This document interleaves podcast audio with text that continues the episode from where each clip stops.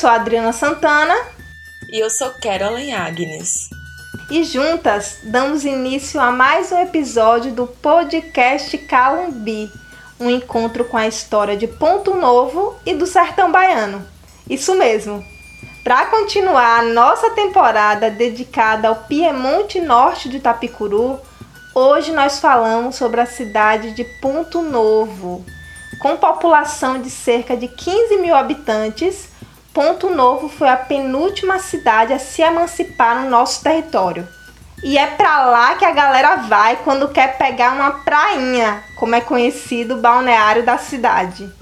Para nos ajudar a contar a história de Ponto Novo, hoje contamos com a participação de Arthur Paiva, que é agricultor, comerciante e grande conhecedor da história da cidade.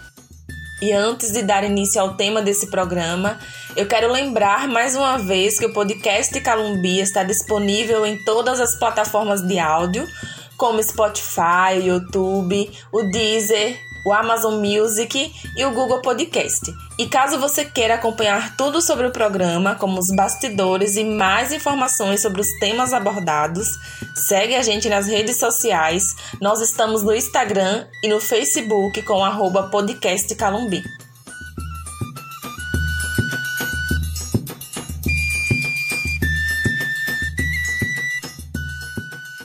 localidade que hoje chamamos de Ponto Novo surgiu na margem direita do rio Itapicuru, por volta do ano de 1946.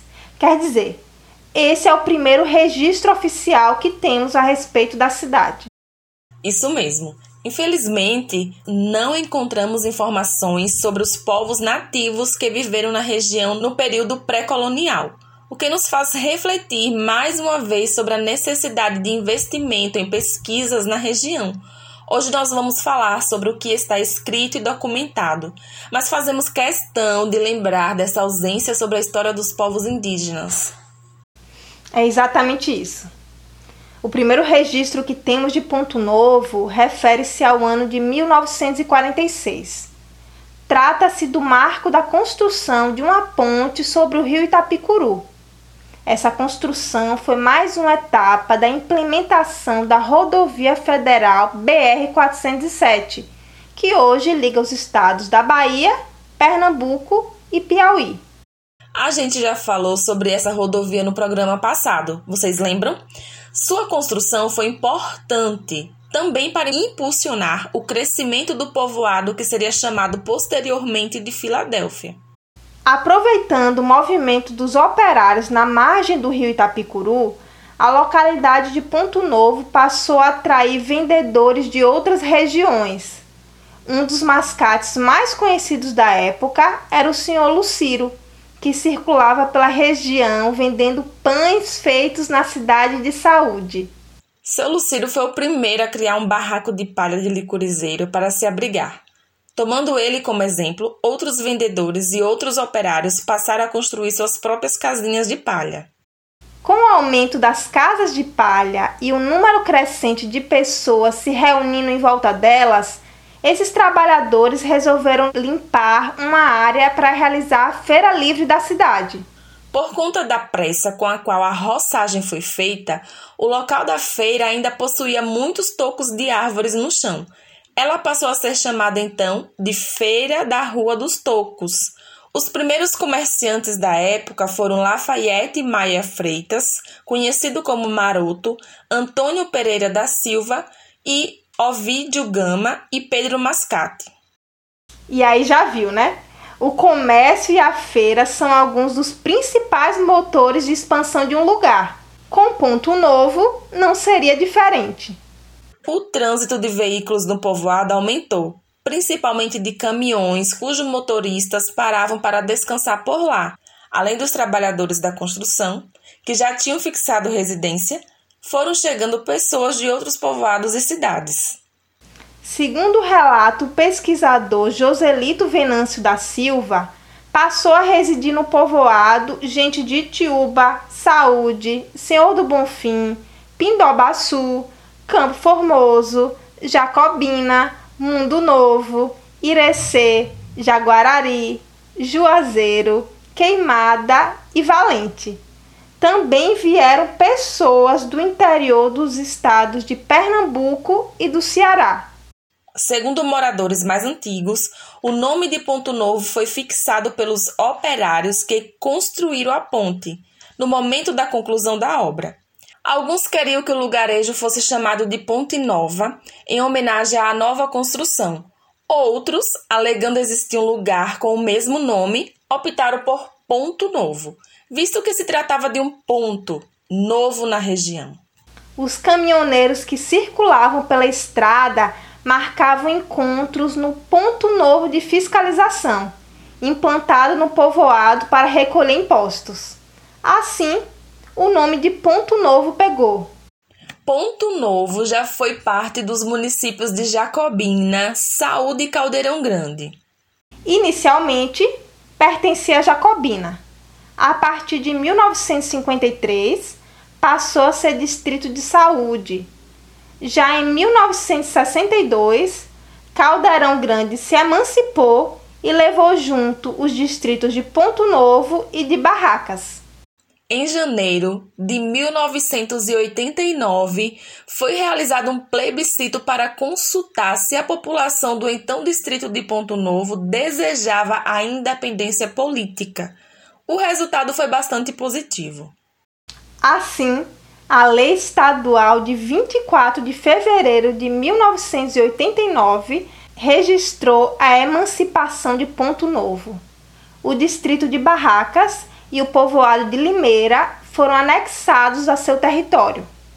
Além desses povoados, hoje integram o município os povoados de Alagadiço das Panelas, Várzea do Poço, Caiçara, Mamota, Pedra Branca, Angico, Nova Represa, Várzea da Pedra da Reforma, Pegeu, Várzea da Pedra do Capim, Morrinhos, Bogodó, Bezerra e Lagoa das Camaradas, entre outros. Um fato marcante na história de Ponto Novo foi a construção de uma barragem no local. A barragem de Ponto Novo começou a ser construída em 1997 e foi concluída em 1999. Na margem do rio, a dois quilômetros e meio da barragem, foi construído também o balneário de Ponto Novo, mais conhecido como Prainha, Visitada por moradores de toda a região, a Prainha é o cartão postal do município. Apesar de uma certa deficiência na infraestrutura local, muitas famílias costumam frequentar para levar as crianças, os mais jovens, para bater uma resenha, paquerar, passar um final de semana, se divertir, né? Mas, voltando para a barragem, Lembramos que a obra foi executada pela Companhia de Engenharia Ambiental e Recursos Hídricos da Bahia, a SERB, empresa vinculada à Secretaria do Meio Ambiente. A obra contou com recursos do governo do estado da Bahia em parceria com o Banco Mundial. A barragem tinha como objetivo inicial tornar regular o fluxo do rio Itapicuru, uma vez que a não perenidade desse rio trazia dificuldades aos produtores locais isso porque nos períodos de estiagem o rio costumava parar de correr.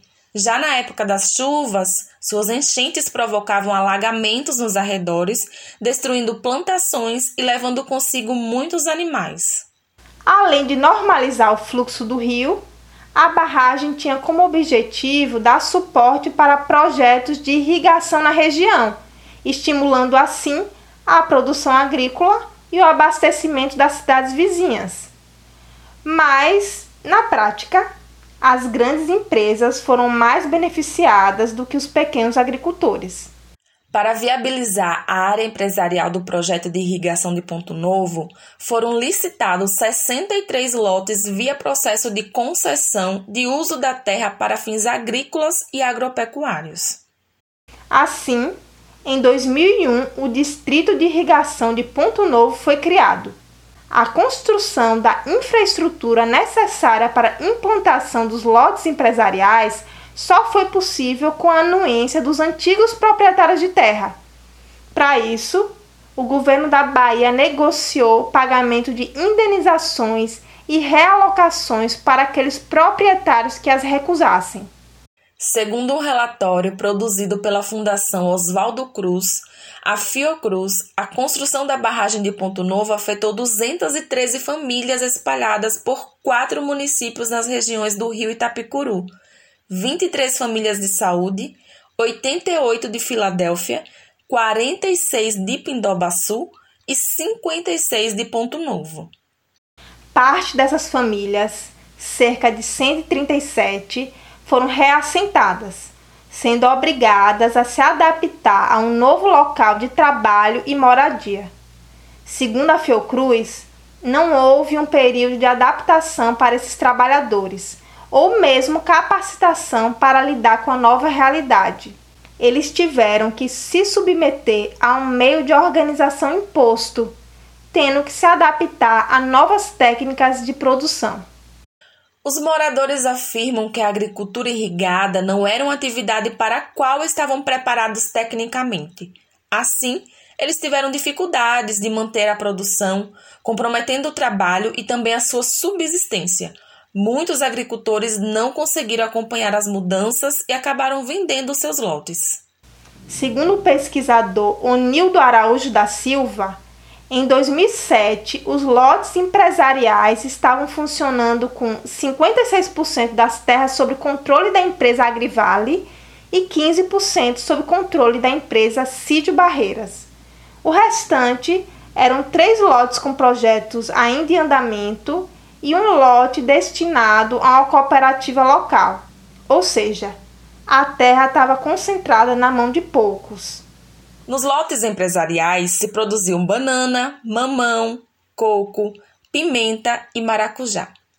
Plantam-se também fruteiras tropicais, melancia, feijão, milho, tomate, pimentão, abóbora, repolho, batata doce, melão, entre outros produtos. A exploração dessas áreas pelas empresas tem se dado com o uso intensivo de agrotóxicos. O pesquisador Onildo Araújo da Silva indica que terras dos lotes empresariais estão subutilizadas.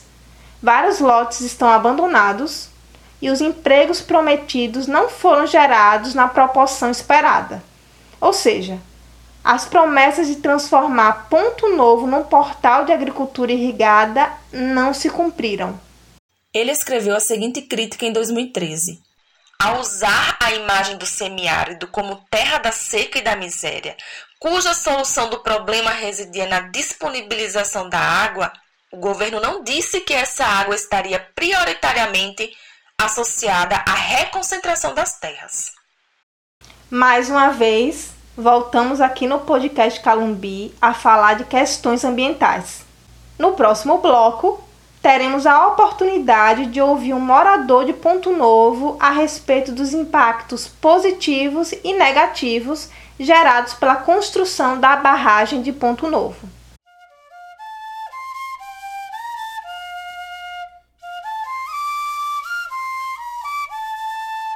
E para compor o segundo bloco do programa, conversamos agora com Arthur Paiva, que é agricultor, comerciante e grande conhecedor da história de Ponto Novo.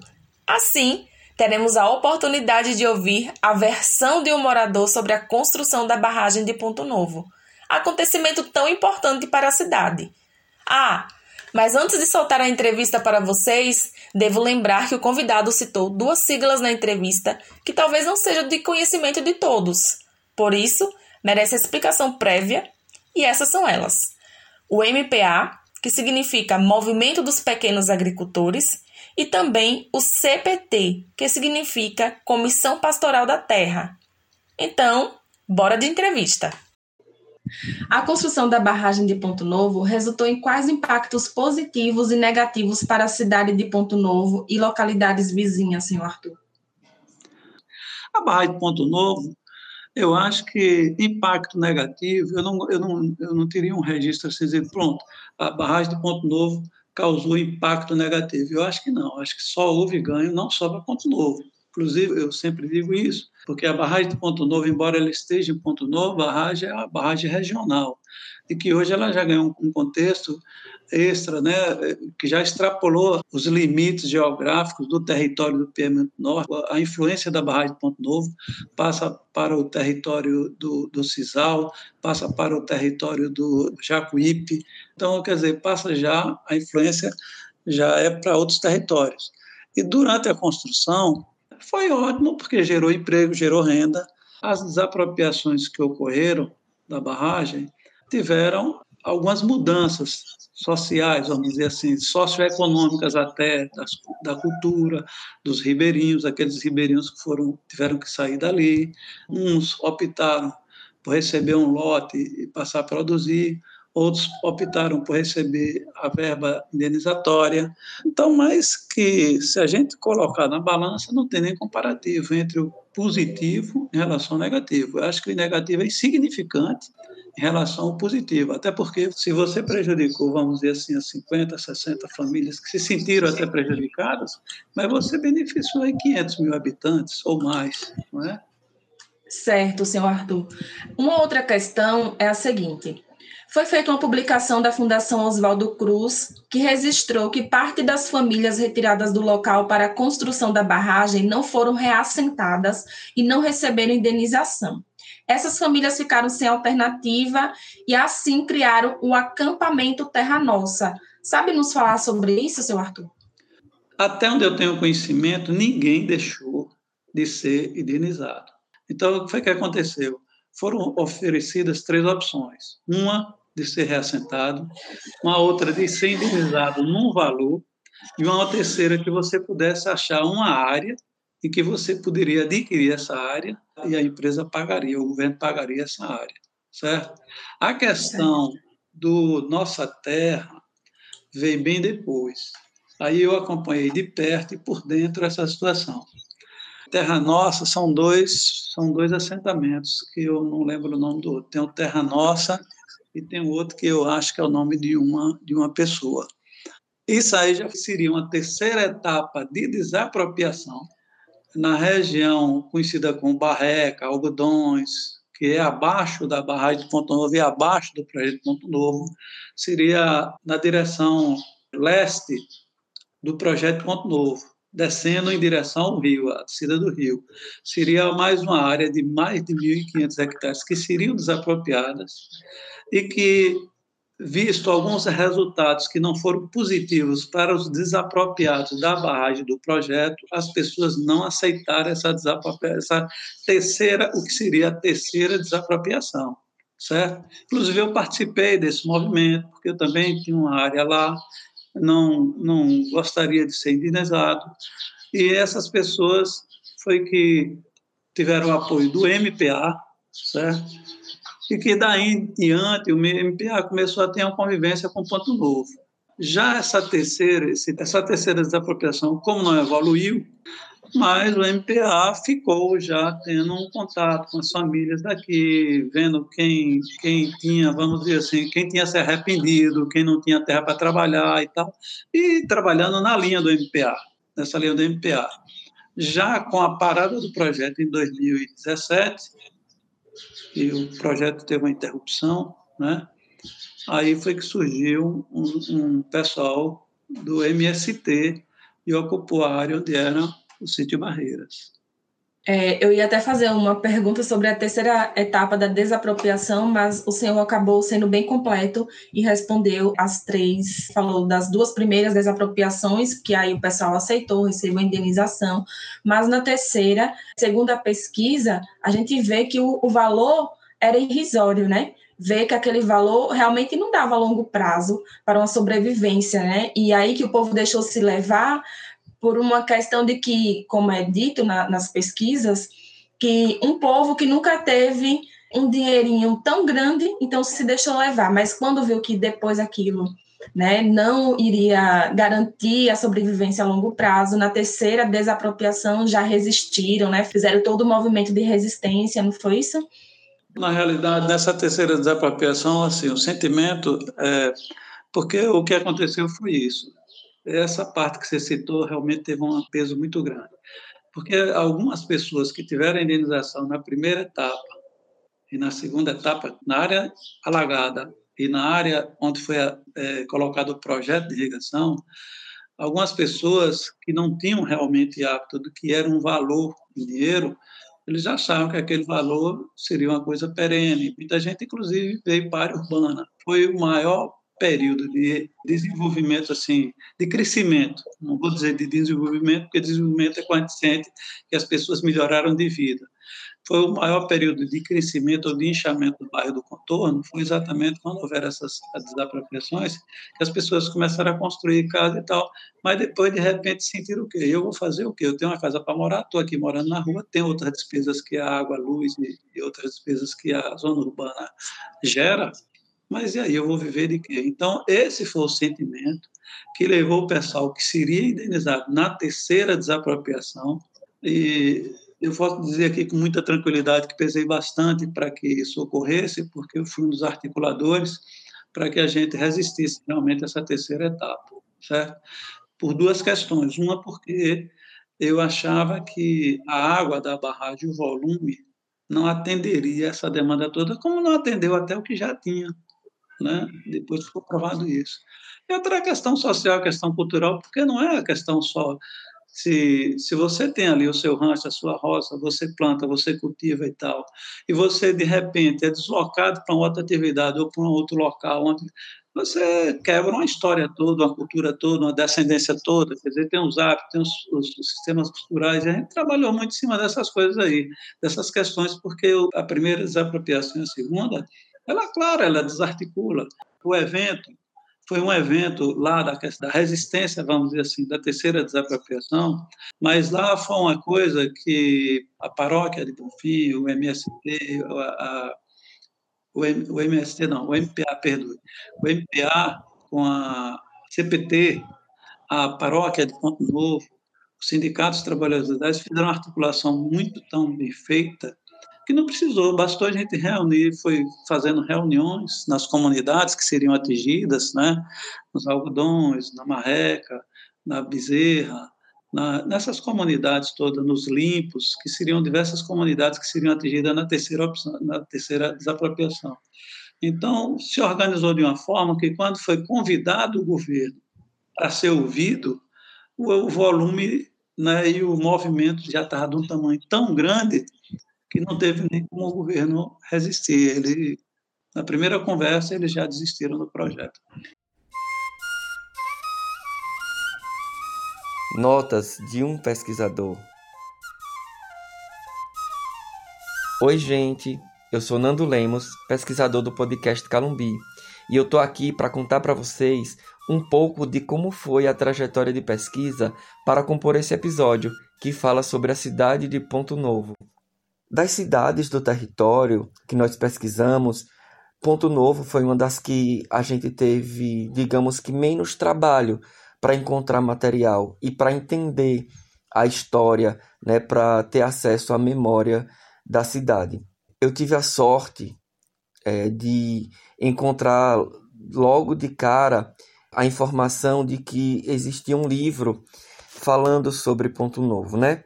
E aí eu pesquisei e encontrei o autor do livro, José Lito Venâncio da Silva.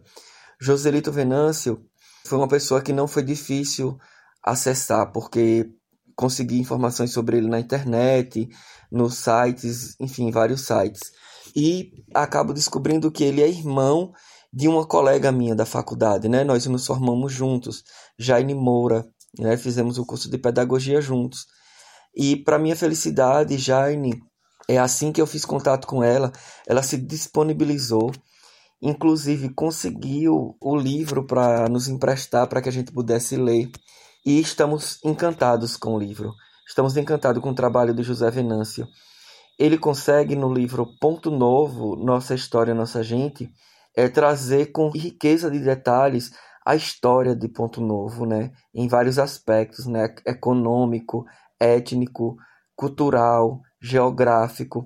E isso para a gente foi de fundamental importância, porque complementa várias coisas e vários aspectos né, turísticos né, de, sobre Ponto Novo que a gente vinha encontrando na internet, né, nos blogs, etc.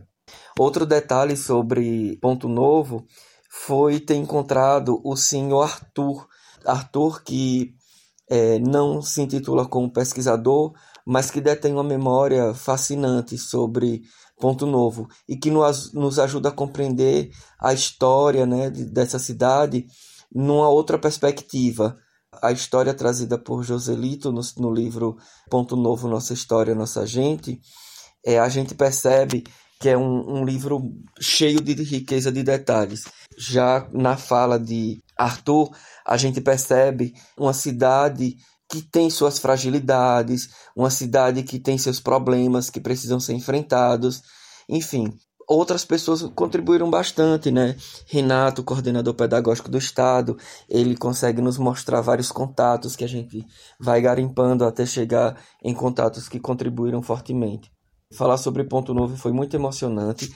A gente consegue muito registro sobre Ponto Novo, vídeos, e, e para mim, Ponto Novo é uma das cidades que está de parabéns no sentido de preservar, no sentido de divulgar sua memória e sua história. É, o episódio está aí para vocês apreciarem.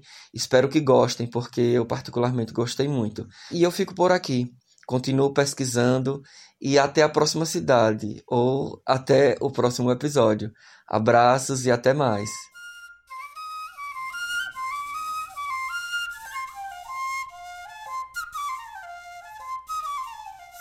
No cenário econômico, Ponto Novo teve uma produção agrícola e de pecuárias relevante. Gostaria de saber qual é a importância do agronegócio para os cidadãos pontonovenses. Olha, veja bem, a pecuária de Ponto Novo era uma pecuária não muito assim evoluída, vamos dizer, como até hoje não é. Tem alguns pontos assim que se destacam, mas não tem uma pecuária muito evoluída. Era uma pecuária, era uma pecuária mais extensiva, aquele criatório mais tradicional realmente, não era uma coisa mais intensificada. O agro ele se instalou assim, porque o projeto de Ponto Novo ele foi concebido para fazer uma parte dos reassentados, queria agricultura familiar, e a outra parte seria empresarial. Inclusive, a gente inclusive contradisse muito, a gente entrou em alguns é, embates assim, com relação ao que o governo planejou, porque ou é um reassentado ou é um empresário. Isso, inclusive, tirou muita gente da região de participar do Projeto Ponto Novo. A, a gente sonhava, eu, inclusive, né, que eu poderia adquirir um lote e tal e coisa, mas foi colocado assim: ou você é reassentado ou você é empresário. Então, não existia uma classe intermediária, não existia. Para se ter um lote, por exemplo, de 10 hectares na época, então você teria que ter um, um, um plano, crédito no banco e tal. Era uma, uma, exigência tão grande do edital de participação disso que não, não participou ninguém aqui da região. Não tem nenhum adquirente de lote em Ponto Novo na época nessa área empresarial, que era a maioria do projeto né, em torno de 700 hectares dos reassentados, né, 700 e poucos hectares dos reassentados, e mais 1.400 dos empresários. Desses lotes empresariais, inclusive, foi assim, teve que concentrar na mão de poucos.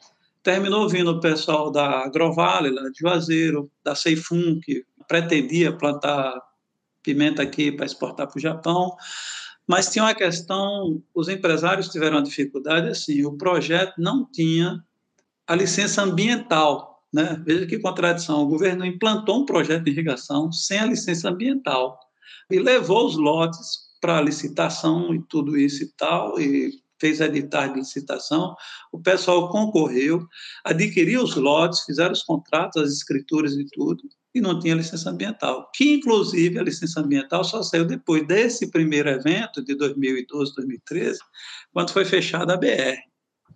Então isso criou um problema, porque aí ficou realmente assim, uma parte familiar e outra parte do agronegócio, vamos dizer assim. Agora, que tinha uma convivência muito harmônica. A gente não pode dizer que, que existia um choque, não. A gente teve um determinado momento, alguns momentos de tensão, houve isso aí. Eu até contribuí com, a, com o alívio dessas tensões, intermediando algumas coisas. Né? E, no final, tem um gerenciamento aqui que ele conseguiu fazer com que essa convivência fosse mais harmônica e de interesse duplo, porque, infelizmente, era assim, só os familiares não teriam como suportar, porque a estrutura que foi construída foi uma estrutura grande. O projeto Ponto Novo ele foi concebido para essa estrutura grande de 1.400 hectares. de mil, mais de 1.400, 1.700 hectares do agro, estou corrigindo, inclusive, que eu falei lá atrás 1.400, 1.700 hectares para o agro, né, para o empresarial, e 700 para o familiar. Então, aí a gente vê que essa estrutura para atender isso é a dificuldade que está se passando hoje, porque você hoje só tem os familiares, e os familiares não têm como manter, por exemplo, a captação, que são grandes bombas de grandes volumes, uma subestação muito potente e tal. Então, a coisa foi feita, porque se tivesse sido feita separado, pronto, isso aqui é para atender o familiar, isso aqui é para atender o empresarial. Então, na situação de hoje, provavelmente o empresarial estaria acabado, não tinha, e o familiar estaria sobrevivendo sem muita preocupação entendeu? Não sei se eu consegui ser claro nessa questão da estrutura. É como você construir, você comprar um caminhão que carregue 40 toneladas e faça uma sociedade entre o motorista e o patrão. De repente o patrão diz: Eu não aguento mais pagar porque não tem água, não tem isso, não está tendo carga, você vai se virar sozinho. E o motorista do caminhão grande não ter recursos para manter, para comprar, para comprar pneus novos, porque o volume, de, de, as despesas de manutenção, de operação e manutenção são tão elevadas que ele, pequeno, não, não suporta. Então, está havendo, inclusive, alguma dificuldade nesse sentido hoje. O senhor foi muito claro no seu exemplo e na fala também, deu, ficou muito claro, sim. Durante a pesquisa, eu pude perceber que o projeto realmente do governo ele foi muito grande, um projeto com uma capacidade imensa de tecnologia. E aí, quando ele chega aqui, ele pega o povo despreparado, um povo simples, e logo ter que lidar com tanto mecanismo tecnológico. Então, acredito que uma das dos motivos para não ter dado certo, como é bem colocado em alguns artigos, foi justamente esse, né? A não preparação do povo. Como é que você vem com a ferramenta nova e você diz, usa? Mas como é que usa?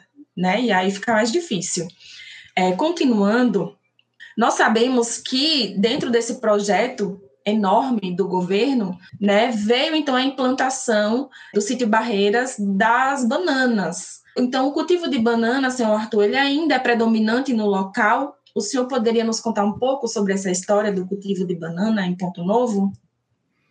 Olha, veja bem, o que eu acho, na realidade, por exemplo, o tamanho do projeto. Na minha concepção, o que houve, o erro, primeiro erro, o erro primordial, foi superdimensionar a capacidade da barragem, certo?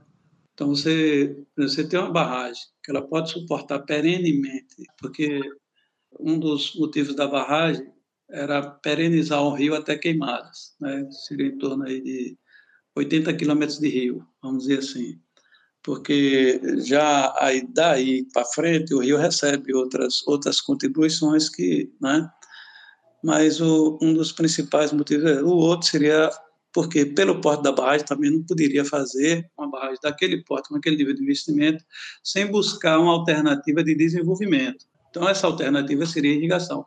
Ponto Novo tem uma localização geográfica, altimétrica, essas coisas todas, que a fruta aqui ela tem uma qualidade muito superior a frutas de outras regiões. Vamos supor assim, de Juazeiro, Petrolina e tal, do Vale, a gente ganha em termos de qualidade.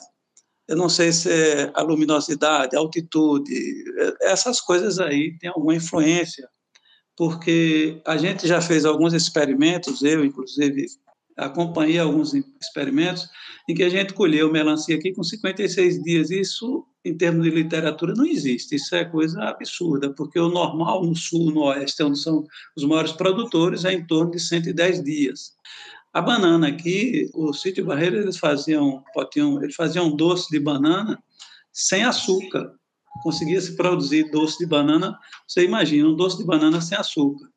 Então, isso aí ajudou. Eu acho que essa convivência foi muito pacífica, não tinha esse problema, e que ajudava o pequeno nesse sentido, porque ele não interferia na, ele não teria, ele não, não, não tinha nenhuma interferência na sobrevivência, vamos dizer, do pequeno, certo? Então, para mim, houve uma perda muito grande a saída do sítio Barreiro, exatamente porque, além de ter essa geração de emprego, era uma referência aqui na região. E no que pesa a qualidade, eles conseguiram a classificação lá nos grandes, nas grandes redes, no redes do, do Pão de Açúcar, que é essa rede que tem aí em Bonfim hoje, o açaí. Então, nessa rede, ele conseguiu classificar como a banana em primeiro lugar, a banana de Ponto Novo. E ele mandava seis, sete, oito carretas de banana para essa rede lá no sul, São Paulo, Rio de Janeiro. Isso aí agregava valor também para os pequenos, né? porque tinha lotes, lote de, de familiar aqui em Ponto Novo, com a banana da mesma qualidade da banana do sítio Barreiras, que era vendida aí diretamente já para a rede de supermercado de Aracaju, de Petrolina, de Feira de Santana. Então, ele ajudou no aperfeiçoamento de algumas pessoas. É, inclusive, eu desviei um tanto quanto da sua pergunta, peço até desculpa, porque você disse ainda produz banana. A gente produz, certo? Produz sim. Inclusive, é, é a atividade maior aqui hoje ainda é a banana. Por que a banana? Porque o pequeno, inclusive lá atrás, antes da implantação desse projeto, o governo fez assim, ó, vai ter reassentados, tem uma quantidade de pessoas que querem lotes. Então, instalou um lote para que essas pessoas conhecessem a irrigação, fossem praticando, aqueles que não, não tinham conhecimento e tal, inclusive os que tinham também, que eram ribeirinhos que passaram a ser reassentados, né, eles começaram aí tendo esse treinamento, né, uma empresa, essa empresa ministrava, e eles criaram um lote modelo, do outro lado do rio, aqui já no município de Filadélfia, eles criaram um lote modelo, implantaram algumas culturas e foram fazendo um treinamento com essas pessoas, certo? E já naquela época, por um sentimento familiar, que meu pai foi produtor de banana em Missão, aí entre Missão e Antônio Gonçalves, a gente tinha uma roça aí, eu dizia assim, que o pobre, como eu e outras pessoas, ele tem que ter uma produção constante, que a fruticultura, por exemplo, a manga, a goiaba, essas coco, essas coisas são anuais, são culturas de produção anual. Você tem uma safra, são culturas de safra, né? Você tem aquela safra, depois você tem que ficar mantendo durante muito tempo.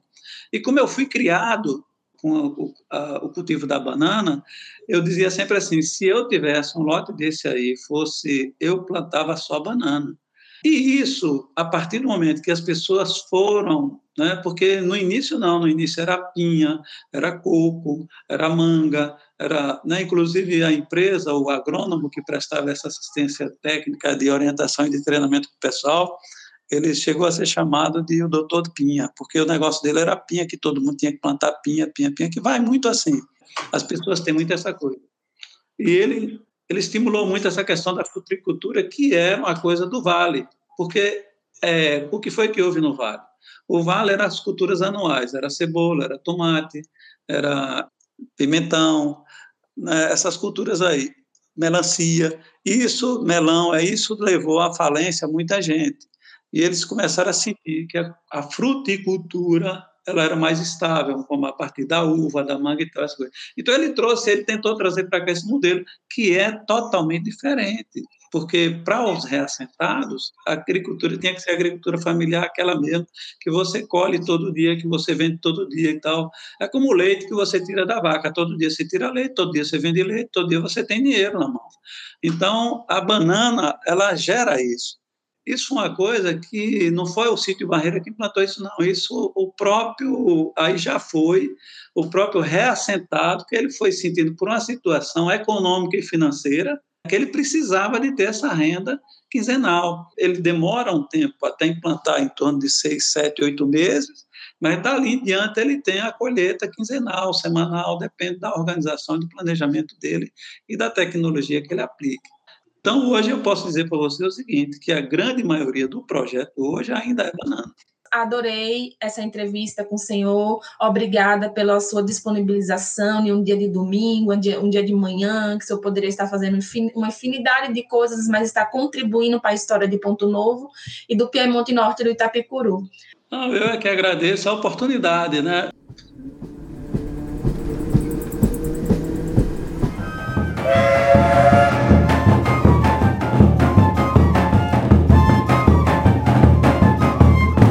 Hoje nós trazemos um recadinho de nosso ouvinte assíduo, Adilson Soares, que é turismólogo, administrador e licenciado em História. Ele mandou essa mensagem no Instagram em resposta ao episódio 14, que teve como tema os grandes compositores de Senhor do Bonfim. Eu vou ler o comentário na íntegra. Parabéns pelo episódio. Muito bom. Trabalho com algumas fanfarras e sei o quanto é difícil comprar instrumento e fico imaginando como as filarmônicas se mantinham naquela época. E olhe que muitas delas se tornaram instituições centenárias, inclusive com farta documentação que demonstra como a sociedade se organizava. Outro aspecto importante foi conhecer o Zecrinha e mais uma vez um episódio vai além da história de Bonfim Conhecer a composição Forró do Caratacá foi muito bom. Um povoado de Uauá valorizado e a letra ainda remete ao povoado de Cocororobó, atual Canudos, minha terra natal. Enfim, muito feliz por esse trabalho. Assim, e ainda foi importante pontuar sobre a falta de compositoras femininas. A história tem uma dívida histórica com as mulheres e a citação sobre esse apagamento dessas memórias já é um caminho a ser descoberto. Adilson, saiba que todos os seus comentários são recebidos pela equipe do nosso podcast com muito carinho. Nós temos o objetivo de contar outras histórias para além do território Piemonte Norte da Picuru e receber comentários como o seu nos impulsiona ainda mais a seguir nesse caminho. Então, muito obrigado por nos acompanhar e por ser muito atento aos nossos programas e deixar um feedback. Ter feedback dos ouvintes é fundamental. Obrigada. Quero deixar também um recado da professora Cristiane Maia, que depois de ouvir o episódio de Filadélfia ficou super inspirada. Então vamos ouvir. Olha só, ouvindo agora o podcast de Filadélfia.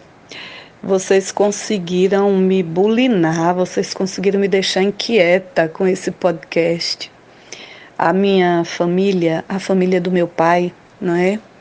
Meu pai é de Filadélfia. Eu venho numa agonia inquietante de dos pensamentos aqui na cabeça para decidir o que é que eu vou fazer enquanto projeto para o meu doutorado.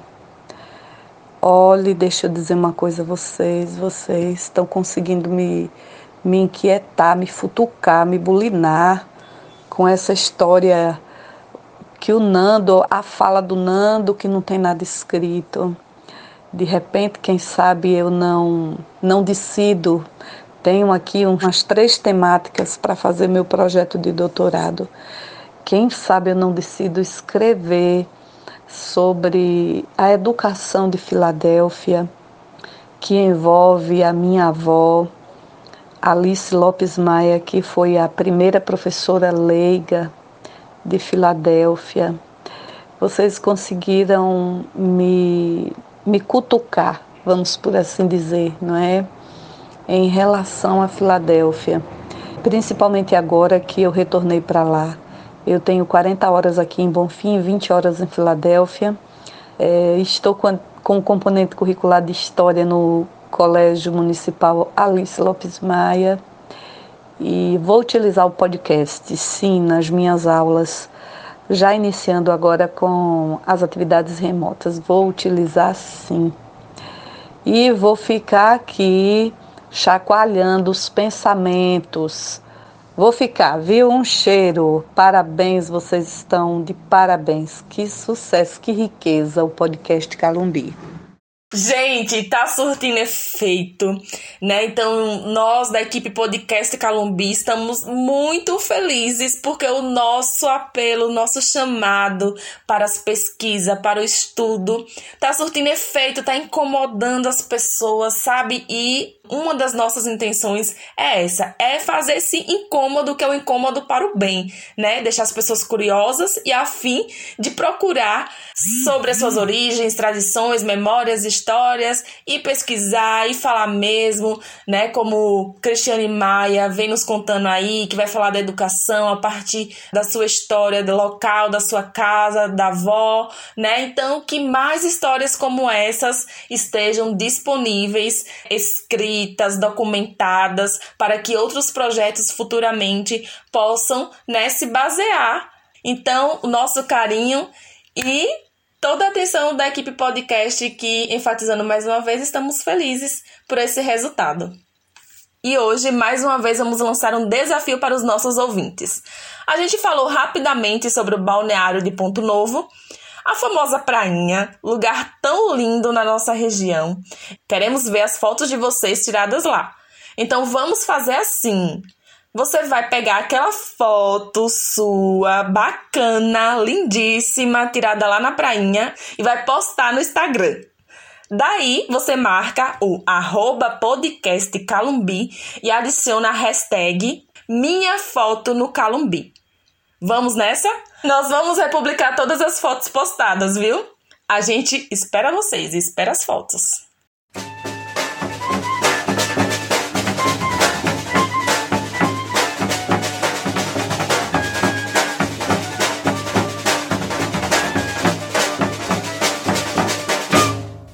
para render o assunto, o que tu indica hoje para os nossos ouvintes, Kel? Quero indicar um livro de Joselito Venâncio da Silva, intitulado Ponto Novo, Nossa História, Nossa Gente. E mais uma vez, deixem livros aí registrados em suas cidades, porque esse livro nos salvou bastante. É, foi um alívio, né? Encontrar um material tão rico, porque muitas cidades não têm esses registros marcados e aí saber que Ponto Novo, né, é nossa penúltima cidade a se emancipar no território, tem um registro tão bacana como esse, deixa a gente muito feliz.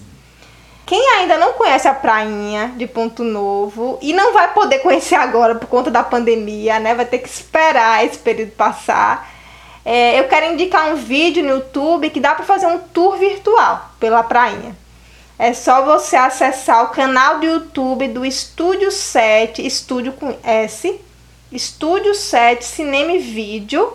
Você vai lá e você busca o conteúdo com o título Ponto Novo BA, Turismo no Nordeste. Então é isso, vão lá conferir que eu acho que vocês vão curtir esse material.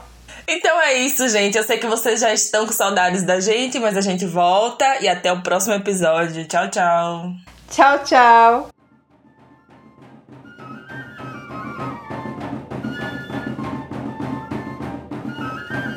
Pesquisa para esse programa foi realizada por Nando Lemos e Carolyn Agnes. Roteiro e produção: Adriana Santana. Apresentação: Adriana Santana e Carolyn Agnes. Edição: Gerry Barbuda. Ilustração: Elide Castro. Design e gestão de mídias: Agência Inception. Assessoria de comunicação: Lorena Simas. Intérprete da trilha sonora, Grupo de Calumbi de Itiúba. Gravação da trilha sonora, Maicon Dias. A segunda temporada do podcast Calumbi tem o apoio financeiro do programa Aldir Blanc Bahia, Centro de Culturas Populares e Identitárias, Secretaria de Cultura, Governo do Estado da Bahia, Secretaria Especial da Cultura, Ministério do Turismo, Governo Federal.